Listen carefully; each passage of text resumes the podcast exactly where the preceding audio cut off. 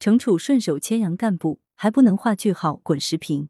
文阳城晚报特约评论员吴礼川以给羊做核酸为名顺手牵羊，这是干得龌龊又令人心惊。三月十九日，艾微博何坚针对网传顺手牵羊事件发布通报称，河间市成立联合调查组，对该事件及相关责任人进行调查处理。经查，三月十四日，任丘市陈某某在本村与河间市卧佛塘镇交界处放羊时。被卧佛塘镇长村党支部书记兼村委会主任常海滨等九人组成的巡逻队发现，并发生纠纷。巡逻队以给羊做核酸为名，将一只羊带走。事后，陈某某向公安机关报警。目前，公安机关已依法立案侦查，九名涉案犯罪嫌疑人已被依法采取刑事强制措施。此外，对常海滨给予开除党籍处分，责令其辞去村委会主任职务。卧佛塘镇派出所原任所长和现任所长等干部亦受到处理。笔者年前随家人买过羊，一只成年羊价值两三千元不在话下，把群众价值不菲的羊占为己有，杀了吃肉，这已经涉嫌违法犯罪，对其予以刑事强制措施，并进行相应的党纪政纪惩戒，理所当然。显然，事件中的个别干部已经没有资格继续为人民服务。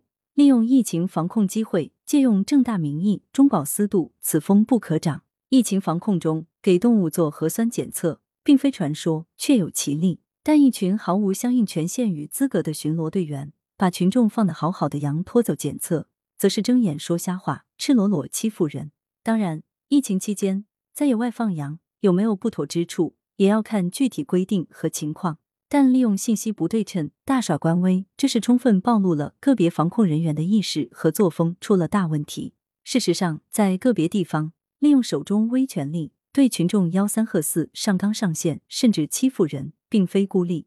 此类现象形成极其不佳的社会观感，必须引起高度警惕。当地针对舆情展开调查，重拳出击，以儆效尤，应该予以肯定，但还不能画句号。通报提及，涉案人员驾驶仿冒警车，冒充派出所巡逻人员，侵害群众利益，侵害群众利益，性质极其恶劣。值得注意的是，这一权威通报揭穿了某些人精心导演的忽悠局。此前，一份卧佛堂镇出具的情况说明在网络流传，该说明极尽洗白之能事。例如，把假冒警车说成是私家车，还称给付了两千六百元洋款，放羊老人给予了谅解。河间通报并未回应这份没有官方印章背书的所谓情况说明的真伪。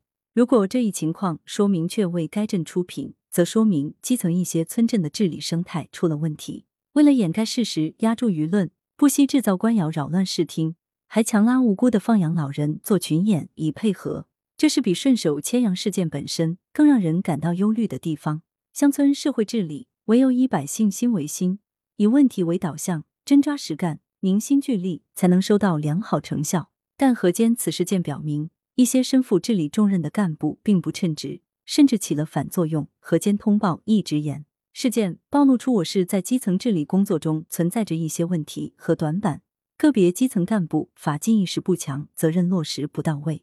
因此，处理几名干部不是目的，当地如何从事件中吸取深刻教训，推动一场触及灵魂的作风建设，提高治理能力。改善治理生态和风气，更引人久久关切。羊城晚报时评投稿邮箱：wbspycwb 点 com。来源：羊城晚报羊城派。责编：张琪、王俊杰。